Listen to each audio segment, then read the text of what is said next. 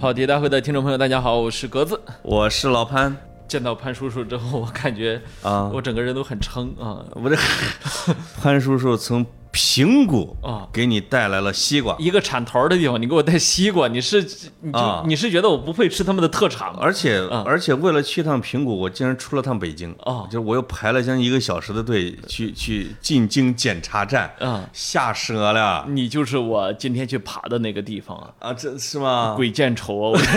我 因为我大概三四个月之前啊，就有一次啊，就是过年的时候啊过年的时候，这这个说，哎，想去洗个这个叫什么温泉浴，嗯，白面儿，就就在呃这个燕郊边上，你看，哎，这开着开着走，哎，过检查站二百米了，嗯。等回来的时候说不行，嗯，回去做检测。你看，啊，做做检测说不行，呃，三天之后才出结果。你看看，你看看，在河北待了几天，这是。呃，这个当时呢，就又试了一次，就换了一条检查站。哦，那个检查站很仁慈的小哥哥说：“哦哎呦，你们是刚才出去的哈、啊呃，那个写一下吧，下不为例啊。哦噌就赶紧跑了。我说哦，就是，因为我们连住店的那个身份证都没有啊，谁谁知道呢？是是是，那这这一次就是比哎比以前要好一点了。你们啊住郊区的人就很容易出北京。一哆嗦就出去了。是是是我觉得你们住通县的这种啊，对我我我是有一次在，呃，爬司马台长城啊，哎呦呦啊我跟你说，司马台，啊，你你你你掉那个底下就掉河北，我没掉啊我站那儿信号就收到河北移动欢迎。吓得赶紧跑了。不是，那时候正好是那个北北京疫情非常紧张的，就春春节前后。啊，哎呀，我当时说这这如何证明我没去河北？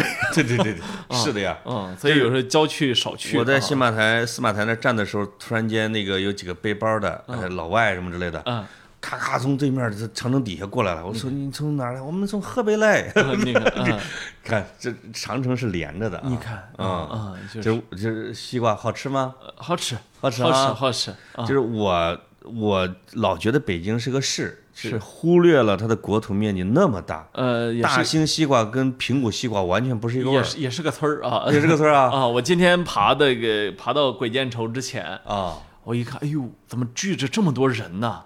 我再一、哎我再一看，呃，所谓鬼见愁就是香山的香炉峰啊，呃，是那个什么有五百七有名的五百七龙泉寺的附近吗？呃，不是不是香山香山啊啊，五百七十五米的海拔啊，哎呦呦，香山五百多米，还有鬼见愁，呃，说是爬起来特别的麻烦，特别累 啊，所以人全是 台阶儿中了这啊。个名儿啊。然后呢，上去之前一看，哎，在卖西瓜，你看，哎呦呦，你也西瓜了啊，一大块二十块钱，我啊。说吃吧，这二十块钱是吧？吃。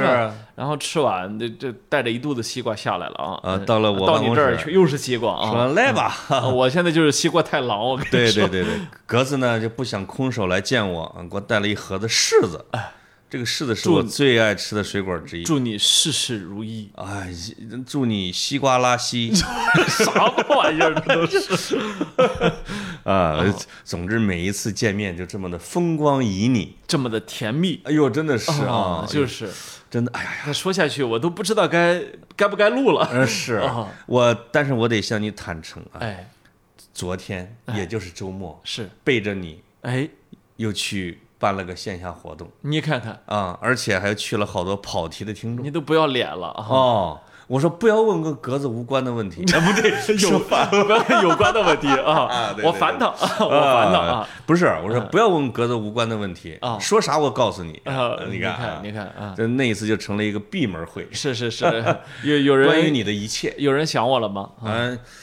呃，有一位哦。啊，有一位墨字叫男的也去了。是是。啊。啊，啊，也讲起了他的班主任，是，嗯 嗯，我现在隐居不见听众。哎，他们他们都都说了啊，我们都是被格子拉黑的人，你对，我们到你这儿是来告状的，，被拉黑的被拉黑的多了啊！你算老几啊？是是是啊，但是我但是格子老师呢，最近对此有所反思和自省，没错，觉得自己手段狠辣了一点，呃，我不是说很辣是不是？这有一次问我啊，我是说覆盖面小了一点有有一次问格子说，老潘，我是不是把冯琪带坏了啊我说什么带坏了？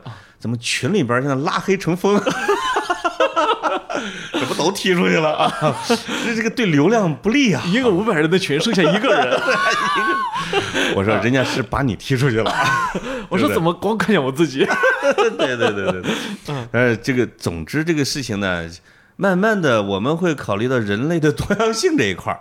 呃，对，哎，人类都，哎，怎么样？今天这个题目我正在往那儿绕，正在往那儿收，正在往那儿收。我我我我静静看你表演。哎，而且呢，就是在这次线下活动，因为我绿茶 皓月，哦，这都是我们跑题的嘉宾啊。因为绿茶出了个，就是假如没有书，如果没有书店，嗯。皓月呢，又出了一个叫十年评论文集，都没咋都没咋卖出去吧？我出了一个叫我数到二啊，这个这个 我这个翻译的小诗集，像像威胁啊！我我数到二，你再不站起来，我揍你啊！这种感觉啊。但是其中有一位跑题的听众，嗯啊，这我们跑题的听众的覆盖面啊，现在已经下至五岁，上至，嗯。耄耋吧，下到五岁那个应该应该拉黑，听不懂你听什么听？不健康，不建议你听。对，那我们这个听众就聊起了他的一个他的孩子哦，就是比如说，然后我孩子也很努力学习，但是呢，他就是他读书读不读不读不进去，没法读，而且呢，没法连成句子，这个就没法断句哦，就是不是有什么阅读障碍？我就是看医生啊，他说没有。他说：“我就想问问你跟格子有没有什么办法？这是典型的需要看医生的。这个对啊，这个当然要看，而且好几年没有看，都已经我没问年龄啊，不得快十岁八岁了？这是失毒症啊，失毒症，典典型的失毒症啊，就是毒血的那个毒是吧？对对对。”呃，这个这个病在小时候干预是和呃还是有一些用处的哦，而且三到六岁，而且有很多大人物小时候是表现出失读症的。哎，真的是啊！那你咱们不都知道爱因斯坦九岁才那个才像个正常人，不太认字儿啊啊！而失读症确实是可以随着年龄的增大，慢慢的去缓解或者消失。呃，也有很多人治不好。对，这是实事求是的，因为它既然是个病，那就一定有治不好的。另外，可能会是因为你。表现出你失读症的时候，你被嘲笑或者你的成绩越来越不好，就会更差，你就会更差，会更差，得到的负面信息太多了。对对对对啊啊！但是也我我忘了有一个西方名人的名字了，他明确说过自己是有阅读障碍的。对，包括中国的，他们后来的解决的办法是，我看不了我就听啊，你听跑题啊，给我读啊 啊！对，所以他的刚才说的这个有失读症的这个孩子啊，是听跑题大会的。我想，而且他可以听小说。是，我想给这个小朋友说啊，就是。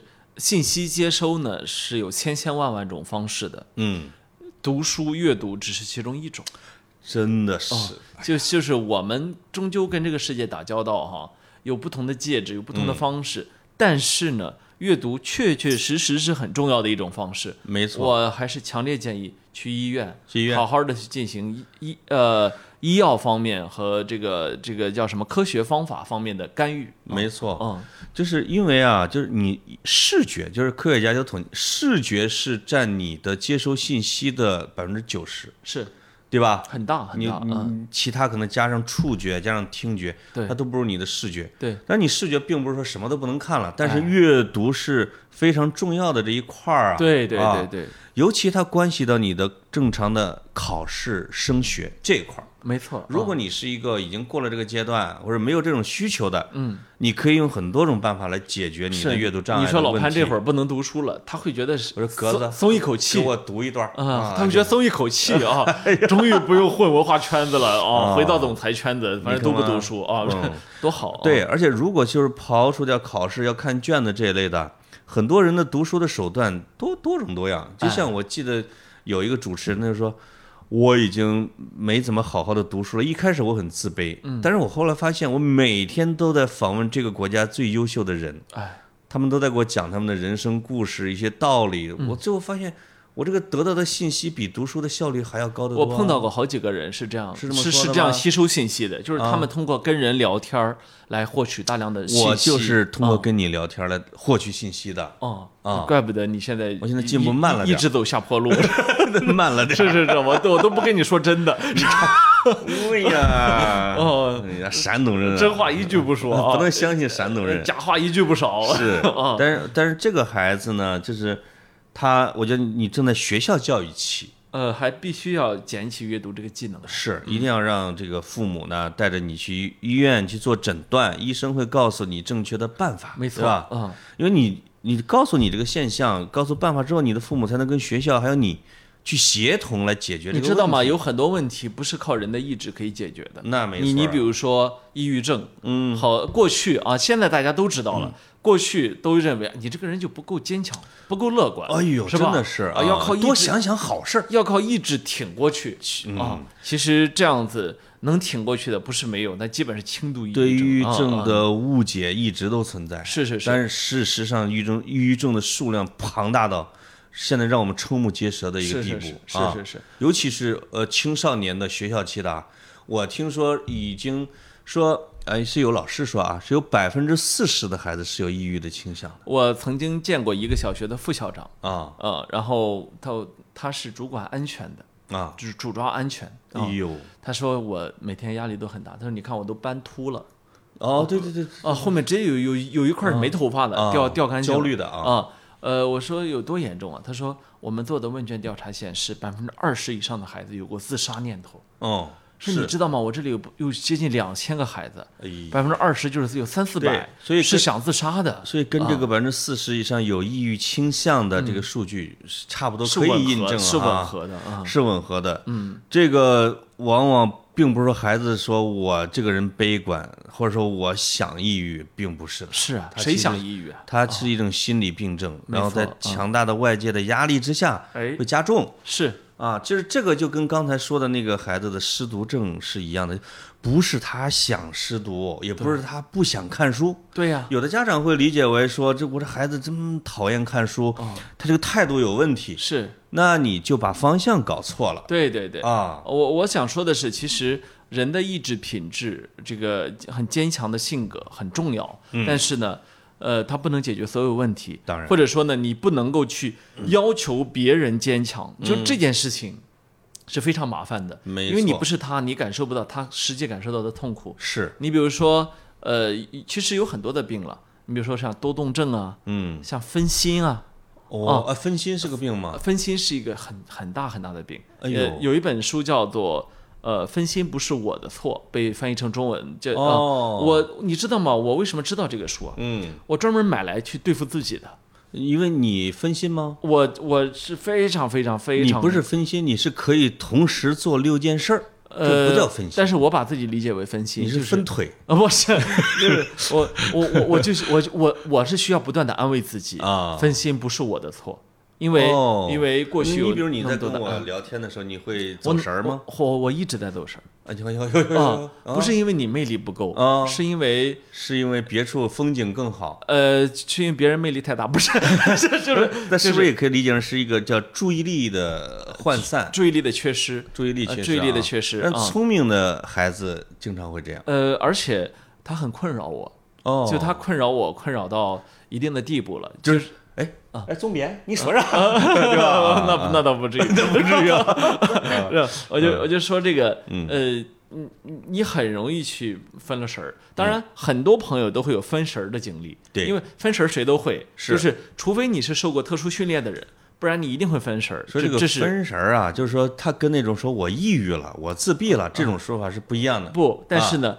这个普通人的分神儿和真的因为分心而被困扰的这一部分人还是两码事。那你你啊因为你是代表着分心的啊你这一块儿到底是一个具体什么症状呢？呃，我，哎你你自己刚才攥着自己的手是想让他集中精力吗？没有我我我是在活动他。哦 啊啊没有，我我这是个什么症状啊？我我不算最严重的那一类，啊有一类人啊，是人很聪明，嗯但是一事无成，而且无论跟谁处，在哪个公司，在哪个学校，最终都闹得不欢而散。他在他难道不是因为他注意力集中不了注意力吗？他在两性，他在他的这个这个婚姻关系、男女朋友关系、两性关系里面也是一塌糊涂，就是他永远无法完成对方的要求，永远无法满足对方对他的期待，就是他不能集中精力做一件事儿吗？呃，不光还是说不能专一专注的对一个人呢？呃，他那呃，这这个和劈腿什么那不是两码事啊，儿不是一回事儿啊。，就是说他无法满足对方对他的基本要求。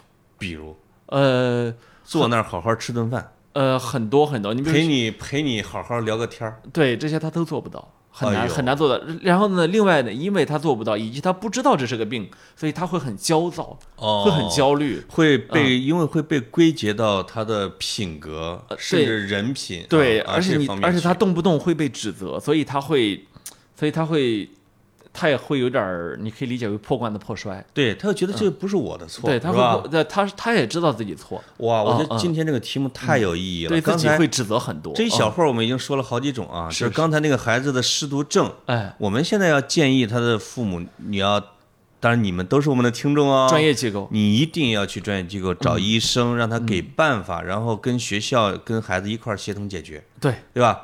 但是而且不要给孩子负面的信息，就是是这样的，因为这不是他的错你你你可以理解为，嗯如果孩子是一个聋哑人，嗯，你会不会怪他听？你会不会怪他听不懂、听不清别人的话？没你不会怪他的，的你也不会怪他不会不说话。是的，但是呢，失他失读，你就会怪他说你为什么不通过努力来去解决这个问题？没错事，实就是这是一种呃残疾，嗯，你可以理解为你可以理疾病吧，你可以理解为啊你不是你可以把它当残疾理解，然后呢去解决掉它，呃，能力的残缺。能力的残残疾。对对对，因为它不嗯是，它不一定是终身的啊，因为嗯对于小朋友来说是可以干预的啊。有很多大人物最后解决了，爱迪生啊、爱因斯坦啊，哎但都是听听，有失读的都不是一般人儿，就是呃，你看这一下除了失读，刚才格子一下谈到了哈，包括抑郁啊、多动分心、多多动症我们可以挨个说嗯。我我们聊这个题目的原意，就是想在开学之前。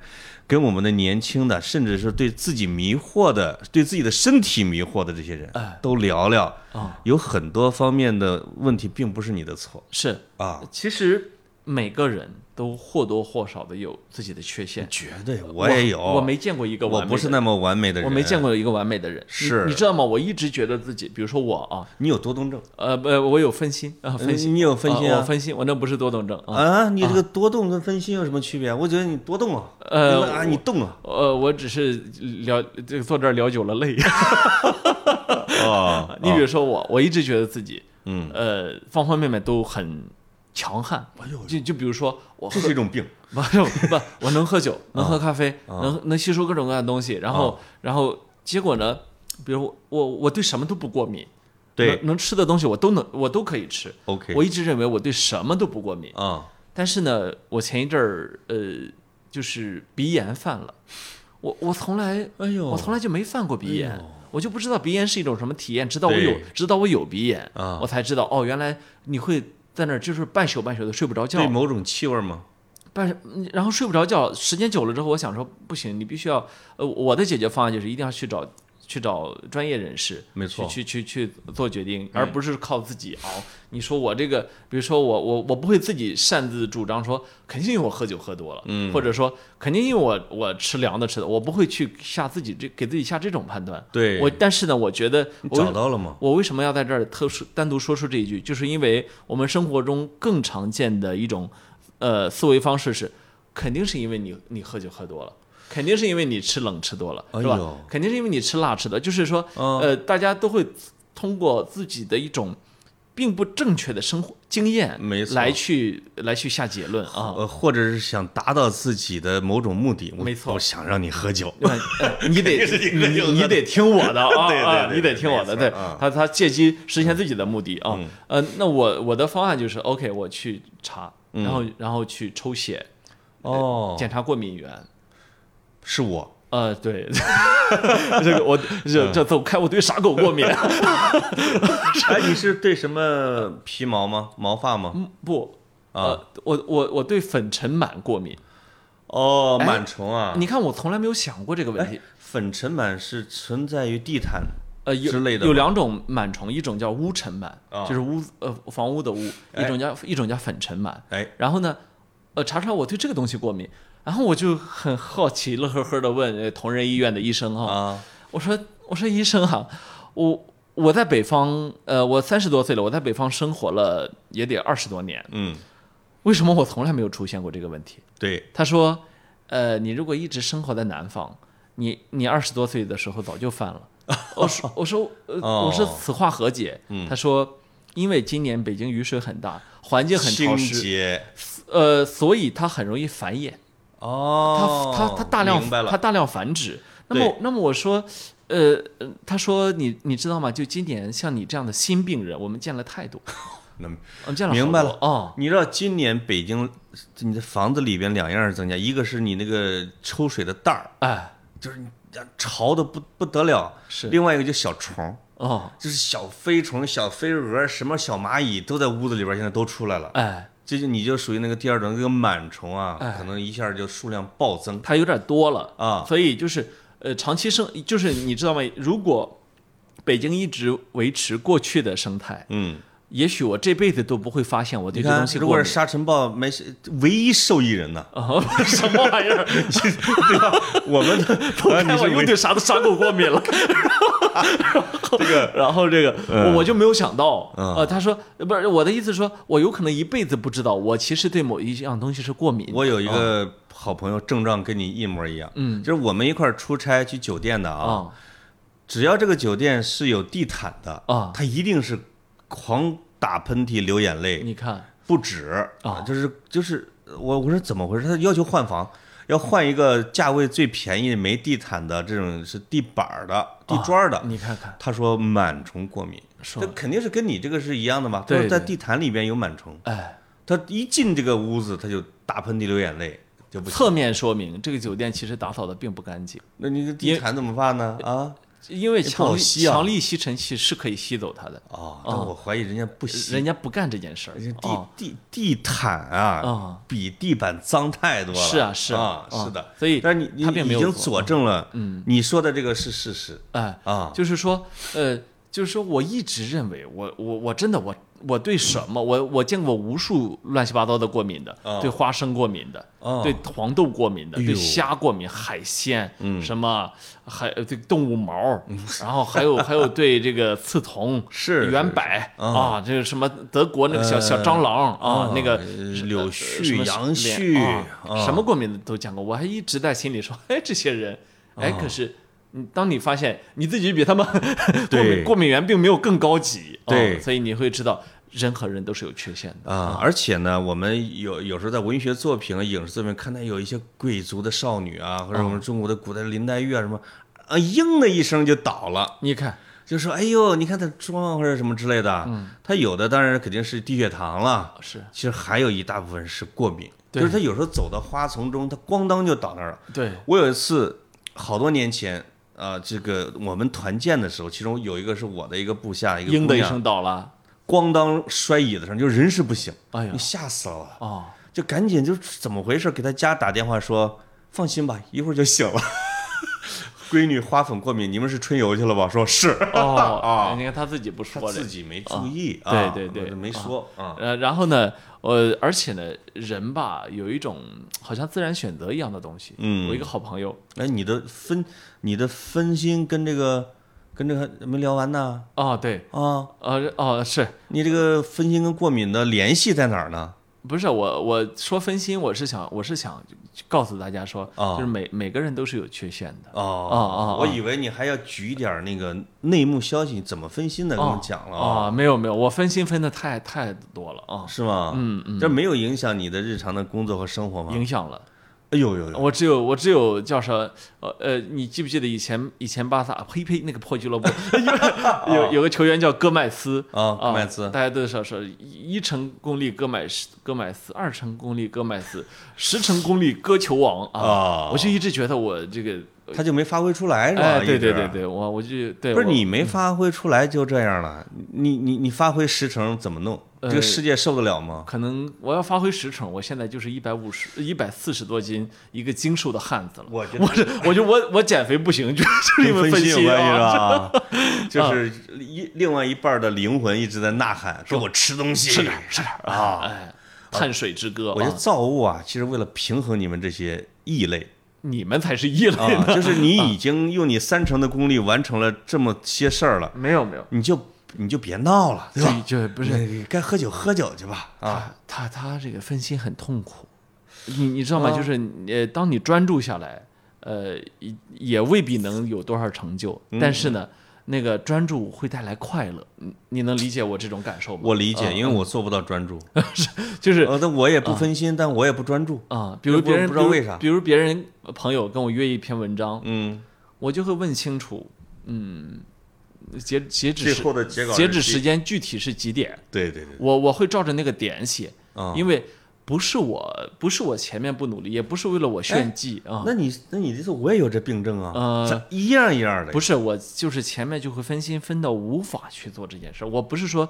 大家那种赶 deadline 的那个，嗯我是没有 deadline 这一根红线，啊，我无法专注。就是多少作者都表达了跟你一样的症状，比如说，呃，其实这个稿儿是一个小时写完的，前面五个小时都用来开始坐那儿，呃，吃点东西，看点啥，摸点啥。我我能出，现我能出现五十天不写，不是不不不是五个小时啊，嗯是我们也不能硬攀你这种病啊。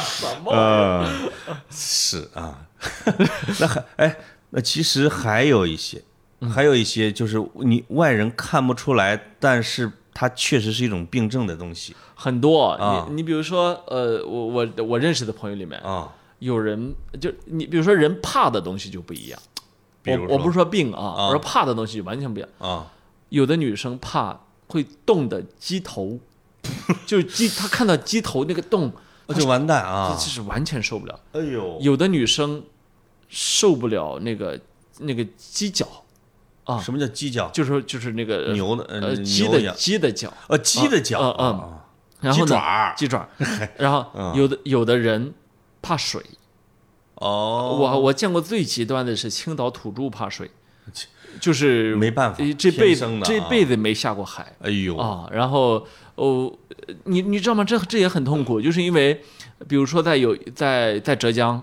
嗯。呃，游泳是中中学生的必修课，是这些有人怕就这些怕水的死活不行，必须要向学校去写申请，没有办法，他真学不会吧是不是学不会是不能下水。哦，不是说是晕厥，也有可能不是啊学游泳学不了，是啊是怕水，怕到一定程度怕啊就是怕到很深很深的地步了。哦，有的人怕小动物，怕一切能动的动物，除了除了人哎，啊。那有的还呃就是怕黑，尤其怕黑这个，你知道？吗？就是过去我们有多么愚昧，就是我有一个朋友，他是怕怕那个所有一切的猫狗啊，这能动的东西。嗯，有的人居然为了练它，把它把它跟一个狗关在了一个屋里面。是他家人吧？呃，就是说这个练他觉得得搬回来，这个练实际上有可能把人练死的，就我去，就就能恐神经极度的恐惧，恐惧到这个这个份儿上，就是有这什么土方啊？有的人不理解别人的缺陷，对，正如他不知道自己有缺陷啊那当然啊，对吧？是，啊，所以其实每个人啊，可能都是有缺陷的是啊，啊。刚才我们最早还聊到了多动症，没错，多动症是男孩子最他妈被容易误解的一种东西。对，这个孩子太淘了，这个孩子不遵守纪律，打打，嗯这个孩子就是挠别人，这孩子上课根本就做不下去。多少孩子其实是因为病，对，多动症是一种非常典型的病，没错被，冠以了人品问题、品格问题，在学校被校长排斥、老师排斥、同学嫌弃，女同学还不跟他同桌，是吧？对，就是其实是因为他静不下来，就很多孩子就是我后来因为因为自闭症的孩子里面有百分之六十是伴随有多动症的，哇，这他要一么高的一块儿治嗯，啊，就是哎自闭症小孩做不做不下来，后来发现什么呢？自闭症是没法吃药，但是多动症是可以吃药的。对。医生会给你开药之后，这个孩子就跟变了一个人一样，哦。他他可以做四十五分钟听课，正常的写作业，然后可能一天要吃一次药，嗯，这就是科学啊。对呀，对吧？嗯就是你你你哦，医生突然给你了一个诊断，说这个孩子是有多动症的时候，你不要觉得这个孩子你那哦多动症，他妈喜欢动啊，这他不是的，哎他病了，对吧？他病了，是是是是是，你要让他吃药，让他治，对不对？对。你才能让他一些症状去消失。还有过去我们说说的有一些说这人脾气特暴，哎呦，我这特暴，哎呦其其实他是躁狂，这个这个是是我们在公众场合见到的最多也最嫌弃的啊。是是，是呃，这个我在鹤壁高铁站，嗯。因为我我我从濮阳回北京都是鹤壁，就看到一个男的或者在送他的女朋友或者老婆，这个男的也是五大三粗的，然后这个他不想让他走，这个女的要走，这个男的要走，然后突然间这个男的就坐那儿就跪在那儿嗷嗷哭，在地上打滚儿，把上衣脱了在地上打滚，然后警察过来拽也拽不住他，然后他老婆说，这女朋友说你不丢人吗？丢死了，你怎么那么这个是人渣人品什么的，他完全就失控。我那时候觉得这个人真的好他妈丢人。嗯，我现在突然就明白过来，这个人是某种情绪上是有失控的，嗯一定是失控，嗯嗯，情感上有障碍，是情感输出有问题，对或者躁狂抑郁之类的哈。嗯，嗯双向情感障碍，绝对说不定的啊。对，刚才你说的那个那个症状是什么？那个哦，你就说也是控制不住自己情绪的这种的啊。嗯嗯嗯，早就是我们以前看到啊，这人脾气特不好，特暴，是吧？有一些并不是真的脾气不好啊，有一些是躁狂啊，是躁狂，嗯他自己完全控制不了，嗯，无法自控。啊，对，而且这种呢，在家里边经常会被视为情商低、缺心眼儿、脾气暴，，对对对，人人都嫌弃。我我们中国社会很人都嫌弃我们中国社会很喜欢用情商这个词，啊，这个词拥有至高无上的地位啊。嗯比如说啊、智商并不重要，情商才重要啊。嗯我觉得这是胡说八道。如果你有一个超高智商的人类，你应该好好保护他，是吧？是然后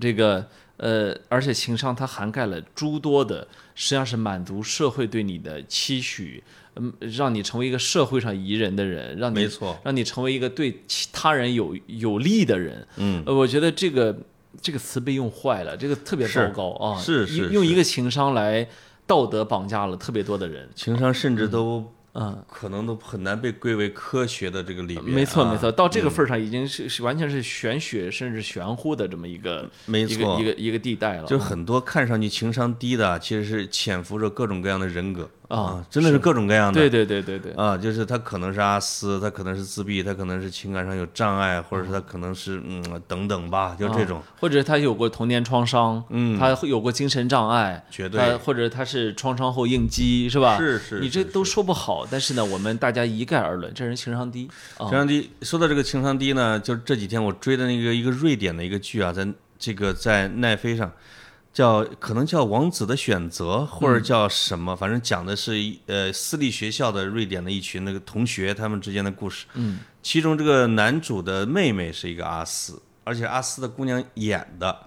就这个故事发展到了什么呢？就是其中有个坏学生是拍到了这个女孩她的弟弟哦的一些敏感的视频，哦而且发到了网上。哦，发到了网上，这个因为这个女主，呃，这女主跟她的弟弟，他们俩是穷人家孩子，因为学习好上了那个私校的，嗯，那都是贵族啊，有王子在里边的地方。对对对，这个要按照正常的情商，这个姐姐要同仇敌忾，要对那个坏人要揭发他，对。因为他在图书馆看到了是那个坏学生在发上传视频，嗯，他就找到了，结果这个阿斯的姑娘就找到了这个这个坏学生，说我看到了，他说啊看到了，他说但是我他就接下来说我想留在这个学校当住校生，因为他没有资格住校，他是一个他是一个走读生。如果你帮我办到了这一点，我就不举报你。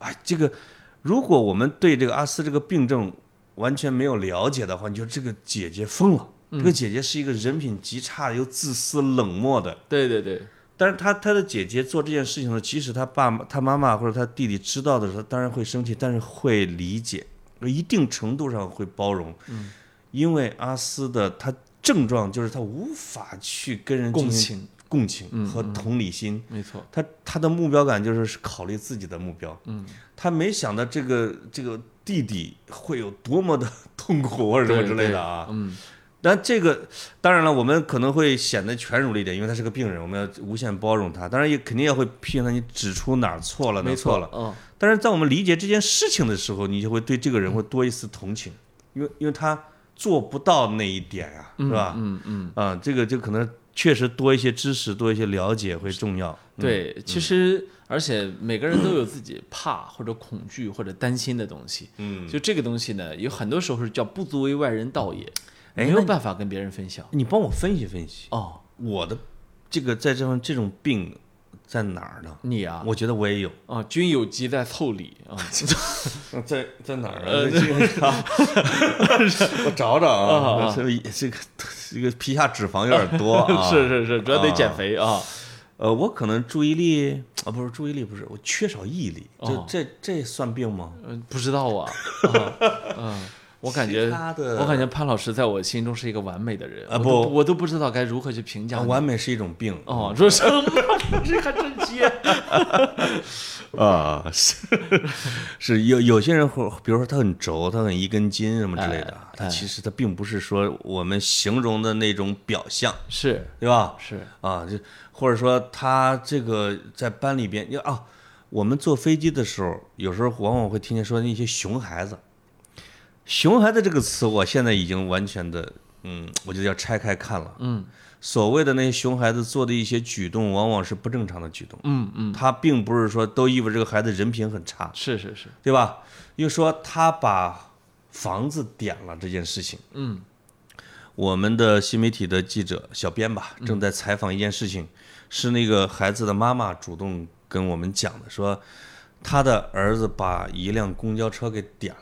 嗯但是呢，为什么主动跟我们说呢？因为他儿子是自闭症，嗯，他儿子凌晨跑出去，把凌晨的停在路边的一辆公交车直接给点着了，哦就是警察已经把儿子给控制起来了。嗯。就是他只有求助说让大家知道自闭症是一个什么样的症状，他会做下什么样的事情，嗯，可能才会哎让警察对他儿子进行宽大一点。对对对，这个就可能就是我经常会看到这种点，呃像像像那个放牛班的春天里边有一个猛单，对对他把学校给点了。对对对对，还有你还记得那个摩天轮，就是伍迪·艾伦导的一个电影，里边有个小孩儿嗯。到处放火，是，到处放火，再加上他这个儿子把公交车点了，我相信这都是这个孩子的一类的病症，嗯都是病症。嗯他确实对点火特别特别的无法控制，非常上瘾或者什么之类的。嗯嗯嗯，但他的背景是他真的是一个病人呐哎，啊就所谓的就好多的熊孩子做的那些坏事情，你把它分拆开来一个一个看的时候，这些熊孩子背后可能是一个个不健全的熊孩子，或者说在某方面是吧？对对对对对，所以所以呃随着科学越来越深入哈，我们也越来越多的增加了对人类自身的了解。真的是，呃，我我觉得要少一点经经验啊，嗯多一点多一点这个证据，多一点循证，多一点科学，对吧？呃，就是通过经验主义出发去判断，呃，当然是人类存活这么多年的一个很重要的原因。哎，但是呢，我觉得。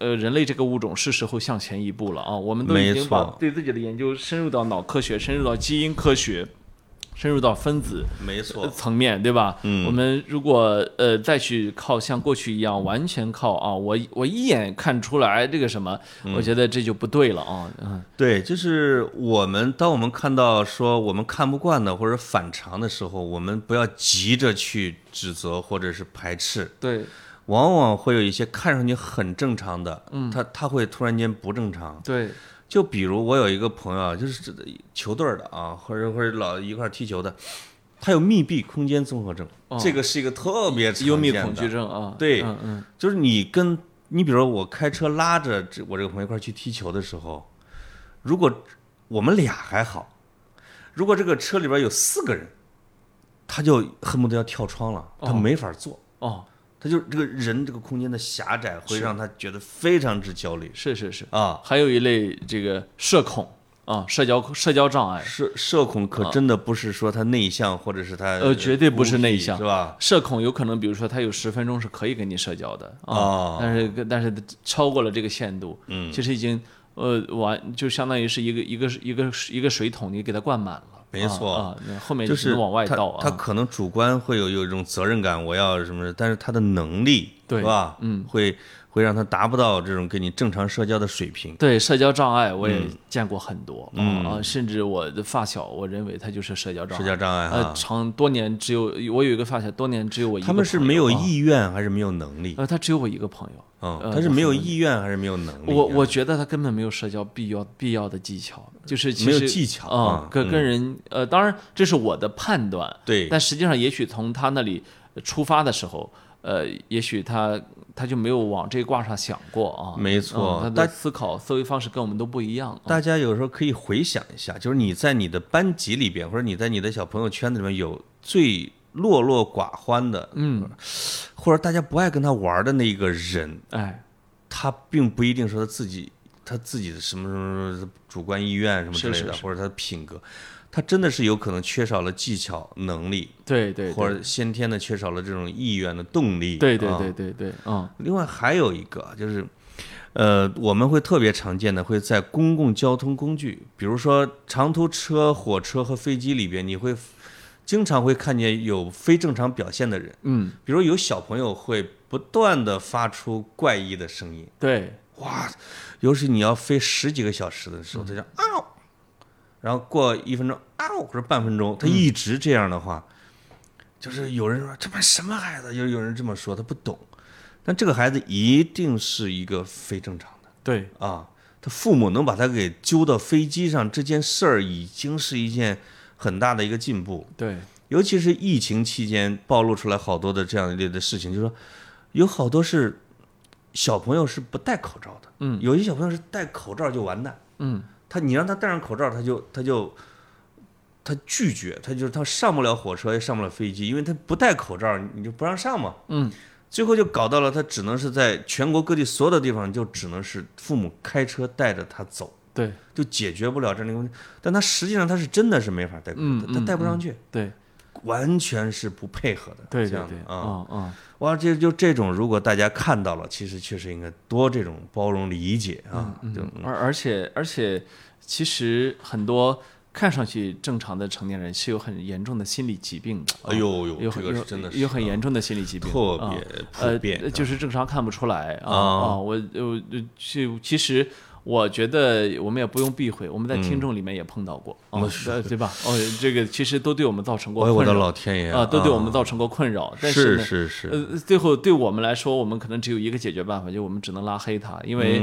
或者说是把他给剔除出我们的听众名单。对。但是呢，呃，但但是往往等这个劲儿过去了之后，跟正常人一一样的。是。啊。啊，我我我我无论在微信后台啊，还是在呃之前呃我我之前的那个呃曾经产生过纠纷的这种听众里面哈，嗯，呃都出现过那种表现非常极端的，啊是。啊，然后呃这会让会让你觉得哇，他怎么会呃会这样？但是呢，你后来想想，其实这是心理问题，是的。啊他其实应该去看医生，但是呢，这个责任在他的家人和他的周围朋友身边，朋没友那里，错。我们其实是没有办法去做这件事情，啊是嗯，只是意识到了问题，啊。刚才咱们俩聊的啊，其实还是有很多的外显的，这是病症。对对对，实际上，就像你刚才说的，你我觉得你开启了一个新的领域，嗯。就是你在你的脑海或者人心的内部，它没有显现出来的，是，它依然有病症。哎，也也小，当然我们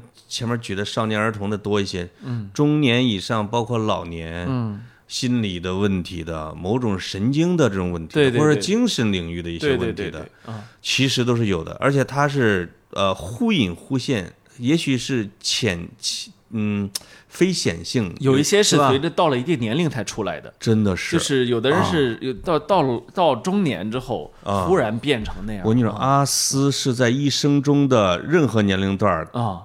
他都有可能自我认知到。啊他小时候往往不显，因为他在也是什么话都能说。青春期是他认识到自己是阿斯的一个高峰。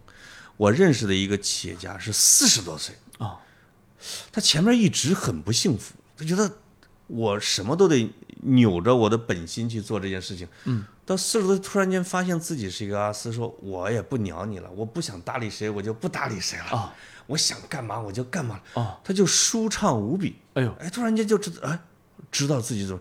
这个呢，有时候会被理解成这个人活明白了，啊但其实不是。出来吧，老潘，不不要不要隐藏了！他其实是别藏着了对啊，呃，这你你你再说我出柜了啊，再呼唤我。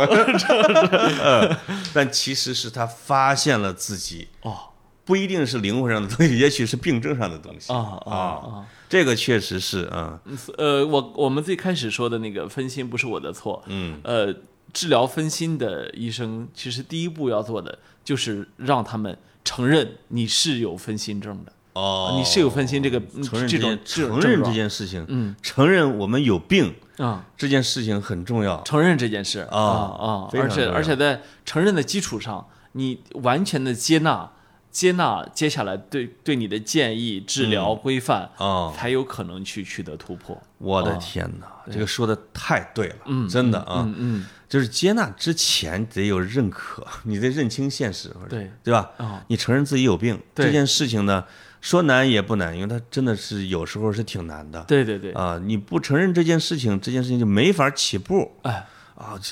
哇，当然。然在这个基础上，意志品质很重要。是就是我们刚才说，一定要科学，呃，都找到医学上的规范治疗。嗯，在这基础上，人的叫 willing 啊，意愿非常重要。对，就是你真的很想去改变它，对吧？你呃为此你不惜，比如说开启一些呃固定的运动，嗯啊，固定的什么正念、冥想、打坐，然后你去固定的心理咨询，你去固定的就是，呃，就是总而言之，你愿意去为为那个事儿迈出一步、两步、一百步，这个很重要。啊没错。嗯，这个我们讨论的呢，得有一二十种这种病症哈。就是我有一个观点是什么呢？就是说，它也不是什么太大不了的事儿。就是当你把这些该做的事做了，嗯啊，你治疗到一定的程度了，你仍然没有把它给治好，或者说是它还存在这种现象的时候，那就存在吧。哦，啊，就我们经常会看到，当然包容性强的社会关系里边啊，嗯和呃和更文明的社会里边，各种各样特立独行的人在存在对对对，啊。但是集体主义更强，他说我要求我们大家都一样的这样的环境里边，这些人往往会被视为有问题的人。是是是，啊，我们有时候会看到好多的优秀的人里边，他其实都是有问题。比如说这个贝尔萨，哦我老是想，我经常琢磨贝尔萨到底是什么人。嗯，比如带阿根廷国家队啊，或者带什么，也不看记者，嗯，天天住在俱乐部里边，嗯，给好酒店都不住，哦，每天研究战术，研究不会跟你谈任何私事，跟球员不会谈私事，所有而且超越功利，完全是对一种精神理念的什么什么什么之。我觉得这个哥们儿到底是一个什么样的一个人啊？就他未必是说我有一个崇孔子一样的崇高理想的，而是说他就是这样一种人格。嗯，我就执着于一种打法啊啊！我不你不管怎么揍我，我反正就是这么踢。哎，你你你用我我就用，是啊，是你你 你不用我我就走。对，我我是一种我觉得成年人还有一点，但是小朋友可能还有更大的可塑造的潜力啊。嗯，呃，成年人有一点，因为可塑性其实差，所以得得有那么一已经定型了。呃得有那么一两样爱好，能让你栖有栖身之所。就是哎你、是你得无论是身体还是精神，你得有个地儿是可以栖息的，是吧？没错，你比如说，你你你你完全呃，你完全可以呃通过跑步来获得拯救，你也完全可以通过口琴来获得拯救。比如啊梅西的偶像，呃，不是格子的偶像梅西，通过足球。呃，不是他他那如果没有足球，梅西将会是一个什么样的人呢？我有时候会问这种问题啊。泥瓦工啊，这基本上是这么泥瓦工还不嗯跟同事一块聊天的那种的，是是是有可能大家还欺负他。很麻烦，很麻很烦，很麻烦啊啊！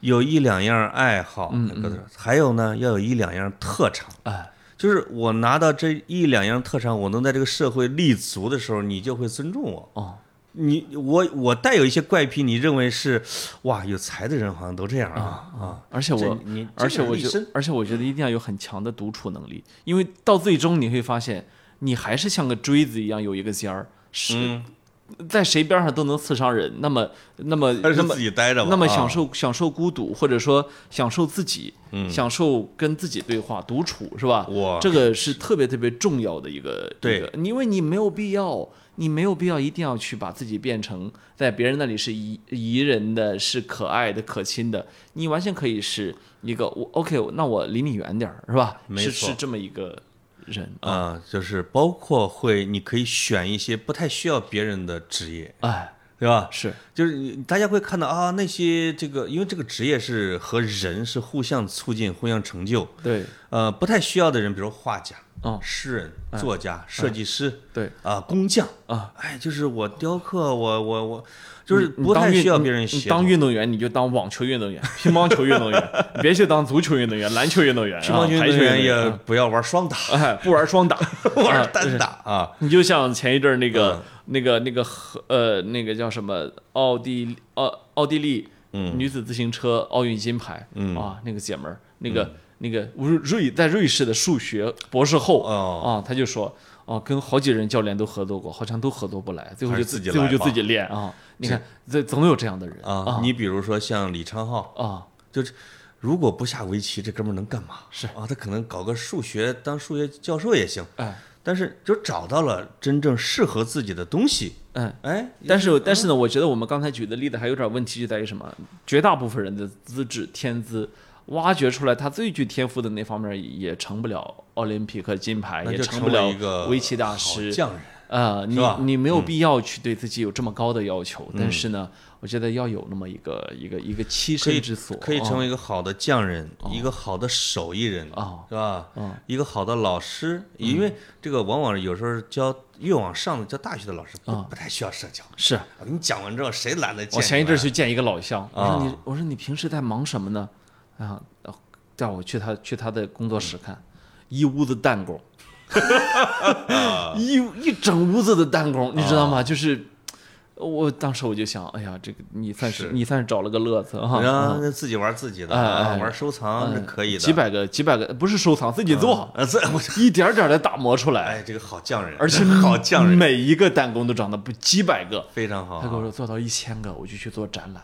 哦，你看哎，挺好的呀，这世界上有谁会想去看一个弹弓展览？给自己找事儿实际上没有人会去真正感兴趣，哦，但是给自己找这是他的，这是他的一个栖身之所。没错，没错啊，这些都是安抚自己灵魂和安抚自己身体的好办法。对，所以首先第一步要正确面对自己，嗯是吧？啊，我去，我们这期聊的真的非常有点意，思啊。非常有营养。到此戛然而止。哎，特别好啊呃，接下来节目之后，咱俩讨论一下，到底我什么病啊？啊，别给大家讲，你给我点钱，你给我算算命，我给你治。好吧，好嘞。好，拜拜。